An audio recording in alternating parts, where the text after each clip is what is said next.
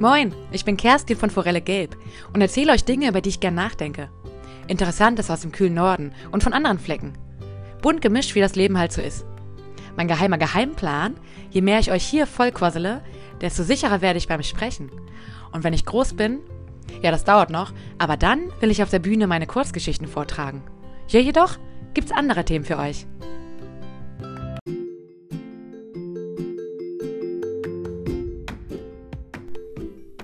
Moin Lüd. Erstens, ich war auf der Realschule und da gab es keine Literaturbesprechungen oder so. Ich weiß noch nicht mal, wie das heißt, wenn man Literatur im Unterricht so richtig durchnimmt. Buchbesprechung aus wichtigen vergangenen Niederschriften vielleicht? Wir haben jedenfalls nur ein Werk durchgenommen und ich weiß nicht, ob es gut oder schlecht für mich war, nicht mehr im Unterricht gehabt zu haben. Aber als ich einige Jahre nach der Schule, dann so Anfang 20 war, habe ich mich plötzlich brennend dafür interessiert, also für Literatur, und habe alles gelesen, von dem ich dachte, es wäre wichtig für mich persönlich. Und dazu auch noch freiwillig. Von Kafka bis hin zu Ellen Zillito, von Tolstoi bis zu Aristoteles oder Bradbury. Verdammt, ich habe alte Klassiker verschlungen und Somerset Maugham wurde mein Superstar. Und Pearl S. Bucks Bücher füllten meinen Kopf aus. Wie ich darauf komme, das ist der zweite Punkt, den ich euch mitteilen möchte. Zweitens, ich habe am Wochenende, an dem ich 40 geworden bin, mit meiner Tochter geredet. Hey, ich weiß jetzt, warum ich früher kein Internet vermisst habe. Na gut, es gab es ja auch noch gar nicht so. Aber ich hatte was anderes. Bücher. Und das Coole, jetzt im Urlaub habe ich sie wiederentdeckt. Aha, hat meine Tochter gesagt und auf ihr Handy gestarrt. Die Jugend. Tatsächlich habe ich in den letzten zwei Wochen so viel gelesen wie seit Jahren nicht mehr. Man versackt ja unweigerlich in den sozialen Medien. Also ich. Und ohne diese merke ich, wie gut es mir tut, wieder Geschichten zu lesen. Echte und ausgedachte. Aber alle aus den Gedanken und Gefühlen von echten Menschen geformt. Es ist so aufblühend. Wie eine Rose im Winter. Oder wie tausende Rosen im Winter.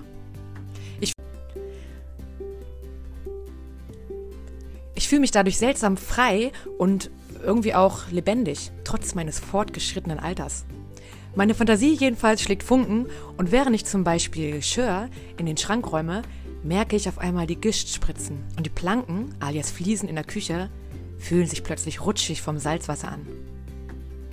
Ich lasse soziale Medien fortan also soziale Medien sein und widme mich zukünftig wieder Büchern und Geschichten. Aber für euch recherchiere ich natürlich bei Google und besonders bei Wikipedia weiter. So Internet zu haben ist wirklich großartig. Früher musste ich in Lexika nachschlagen, wenn ich was wissen wollte, und die Antworten waren immer so kurz, dass ich gefühlt auch nicht viel schlauer war. Meine Tochter hat dann gefragt, welches Buch von früher mein Liebstes sei. Silbermond und Kupfermünze, habe ich sofort gesagt, und dann habe ich es ihr im Regal gezeigt. Und daneben steht Herr der Fliegen. Davon habe ich sogar noch eine alte DVD, original vertont in Schwarz-Weiß. Und darüber möchte ich euch heute etwas berichten, über die echten Herren der Fliegen. Nur ohne diesen besagten Herren und ohne dessen Fliegen. In der fiktiven Geschichte von William Golding geht es ja darum. Eine Gruppe Jungs stürzt mit einem Flugzeug auf einer einsamen Insel ab. Alle Erwachsenen sterben. Es gibt Süßwasser und Früchte und sogar wilde Schweine. Beste Versorgung also. Sie spalten sich aber irgendwann in zwei Gruppen und die Jungs bekriegen sich fürchterlich. Es geht schließlich um Machtsucht und Terror und barbarische Primitivität. Dabei waren es doch einfach nur ganz normale Jungs. Und jeder der Jungen, die dort beschrieben werden, ist in irgendeiner Art und Weise in irgendwelchen jungen Klassen irgendwo auf der Welt wiederzufinden. Sei es der mutige oder schüchterne, der barbarische oder sanfte. Ein Monster ist anfangs niemand von ihnen, bis sie auf der Insel landen. Das Buch ist cool, aber Gibt es vielleicht einen echten Herrn der Fliegen? Etwas Hoffnungsvolleres als das Schicksal, das die der Jungs von William Golding erleiden mussten? Tatsächlich gab es ein Ereignis, bei dem man unweigerlich an diese Geschichte denken muss. Und dieses Ereignis möchte ich euch nun erzählen. Es ist das Jahr 1965. Peter Warner ist ein in Tasmanien ansässiger Krabbenfischer und auch Abenteurer und er segelt eines Tages an der winzigen Südseeinsel Ata vorbei, die südlich von Tonga liegt. Er ist auf dem Heimweg. Ata ist unbesiedelt und gilt unter Seefahrern als verflucht. Mitte des 19. Jahrhunderts wurden die Eingeborenen dort von Sklavenschiffen deportiert und seitdem ist die Insel unbewohnt und nur die schreckliche Erinnerung dieser Zeit lastet auf ihr. Peter schaut durchs Fernglas, wie Seefahrer und Abenteurer und auch ich, wenn ich aus dem Fenster gucke, ähm, nun mal so machen und wird stutzig, als er an der felsigen Küste verbrannte Stellen sieht. Ein Feuer an der Küste? Von wem? Er fährt näher an die Insel heran, um sich das genauer anzusehen und starrt weiter durch das Fernglas und auf einmal sieht er einen Jungen. Verdammt, was macht er da? Wo kommt er her? Und ganz schön zerzaustes Haar. Der Junge wedelt mit den Armen, springt ins Wasser und Peter sieht plötzlich noch weitere Jungen dasselbe machen. Schließlich erreichen sie schwimmend das Boot und einer der Jungen erklärt in perfektem Englisch, dass sie hier vor 15 Monaten gestrandet sind. Sie seien Internatsschüler aus Nuku'alofa und sind aus der Schule geflohen. Grund? Langeweile und wirklich mieses Essen. Peter Warner funkt ans Festland und direkt nach Nuku'alofa und nach einer Ewigkeit der Überprüfung sagt der Funker dort mit angeblich tränenerstickter Stimme Du hast sie gefunden. Wir haben sie bereits für tot erklärt und beerdigt. Falls sie es wirklich sind, dann ist es ein Wunder. Wie genau war das jetzt also mit den Jungs? Wie kamen sie dahin? Die Geschehnisse wurden mit Hilfe von einem, einem der Jungen und dem Fischer rekonstruiert. So war das. Sechs Jungs hatten die Schnauze voll vom katholischen Internatsleben und dem miesen Essen dort und dachten sich, sie könnten ja einen kleinen Ausflug nach Fidschi oder Neuseeland machen. Etwas naiv, wenn man keine Ahnung vom Segeln hat, aber zwischen 14 und 18 ist der jugendliche Leichtsinn und Wagemut ja am stärksten ausgeprägt, wie die Wissenschaft weiß. Und diese Jungs waren zwischen 13 und 16, das beste Alter also, wenn ein paar Synapsen Abenteuerlust schnappen wollen. Es gab da so einen Fischer im Ort, den sie allesamt blöd fanden. Und so leiten sie sich kurzerhand sein Boot aus. Als Nahrung hatten sie ein paar Kokosnüsse und Bananen an Bord. Karte oder Kompass? Überbewertet. Die Sonne reicht doch als Richtungsweiser. Internet gab's nicht. Es war doch das Jahr 1963. Als sie dann mitten auf dem Ozean waren und bestimmt voller Abenteuerlust auf unbekannte Gefilde, passierte ihnen ein blöder Fehler. Sie schliefen irgendwann ein. Und als sie nachts erwachten, war da ein Orkan aufgekommen, der das kleine Fischerboot durch die Wellen peitschte. Dummerweise hatte ja keiner der Jungs Ahnung vom Segeln, und so hissten sie kurzerhand das Segel. Das wurde natürlich innerhalb von einer Sekunde in Stücke zerfetzt. Der Sturm fegte auch die Ruder von Bord, und so konnten sie gar keinen Einfluss mehr auf ihre Route nehmen. Das Meer bestimmte ihren Weg. Nach acht Tagen Herumtreiben im Meer, die Kokosnüsse und Bananen waren natürlich längst aufgefuttert, strandeten sie auf der verfluchten Insel Ada. Stellt sie euch so vor. Erstmal, erstmal sieht man nur einen steinigen Strand, der sofort von einer grauen, hohen Klippe flankiert wird. Völlige Trostlosigkeit, grau in grau. Ein paar Seevögel umkreisen die Insel. Die Gischt bricht sich an den Felsen. Das war's.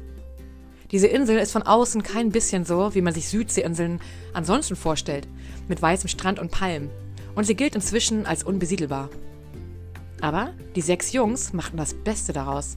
Und sie machten es ganz anders als die Jungs im Buch Herr der Fliegen. Kein Krieg, kein Hass und auch kein Mord natürlich. Im Gegenteil, sie arbeiteten Hand in Hand, erkundeten die scheinbar karge Insel und finden hinter den Felsen ein waldiges Gebiet.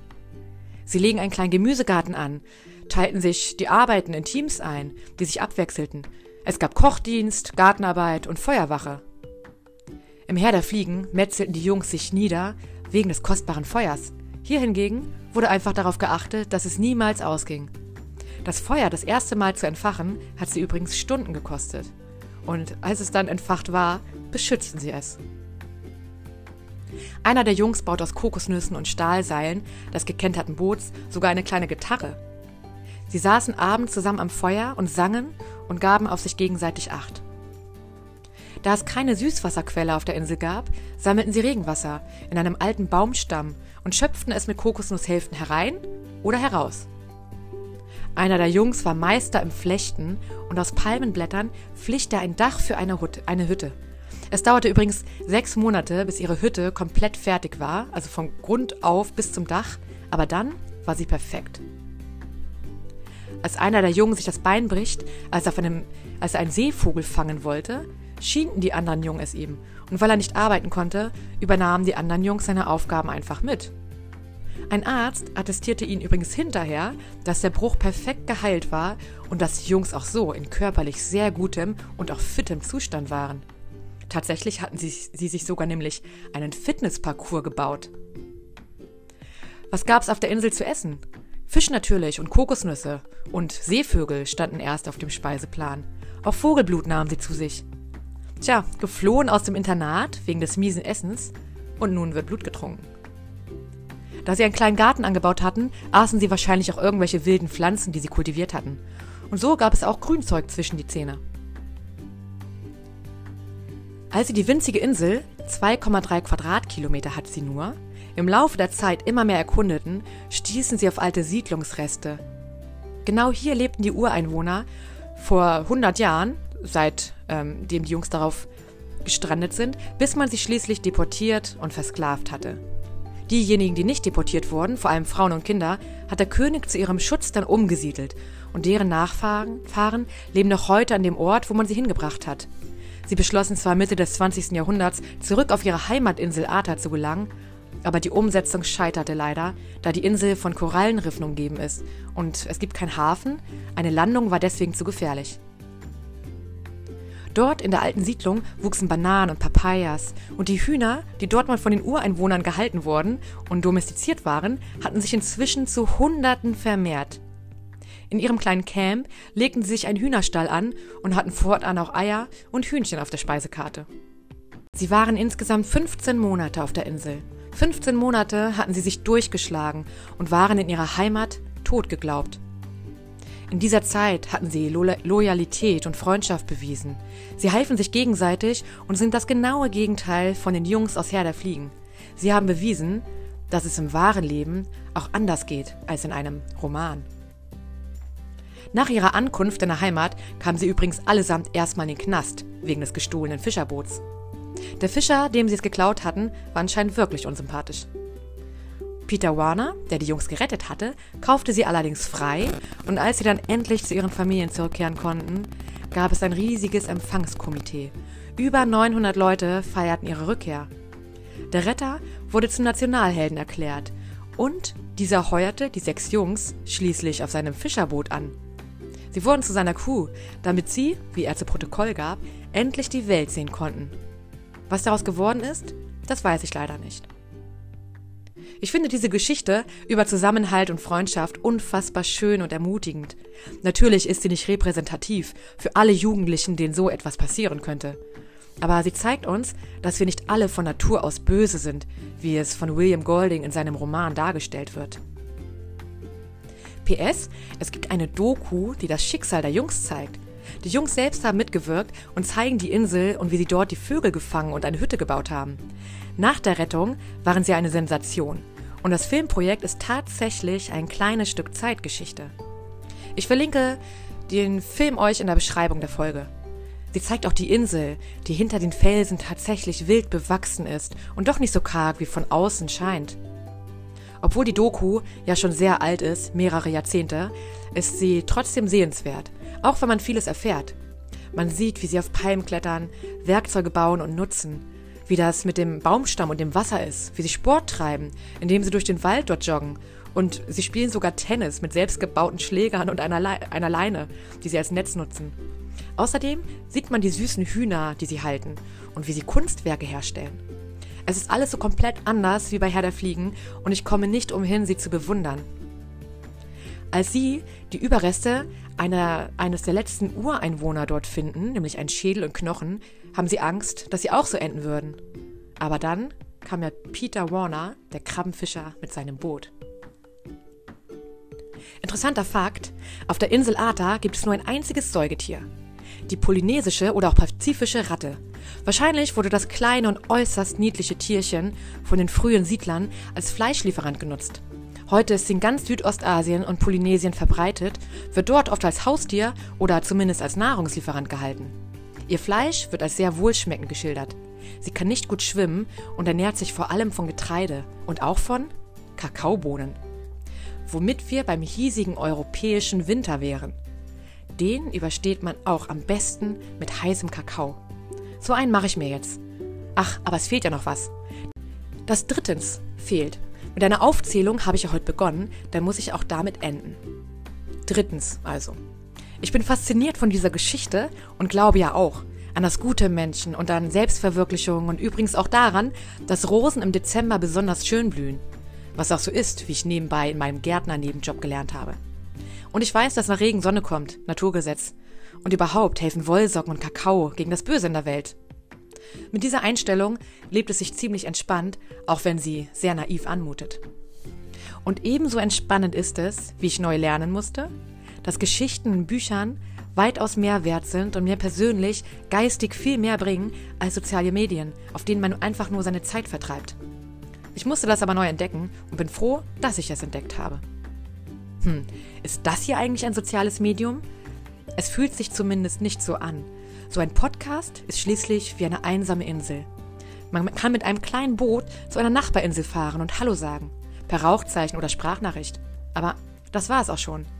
Ansonsten gibt es nur Gischt und vorbeiziehende Wolken und an manchen Tagen bleibt man einfach unter seiner Hütte aus Palmwedeln, weil es so auskübelnd schüttet. Es ist perfekt, so ein unsozialer Podcast. Also für mich. Dusen Gröte, Lüd. Und habt einen guten Tag. Jasper? Für die auch. Eure Kerstin.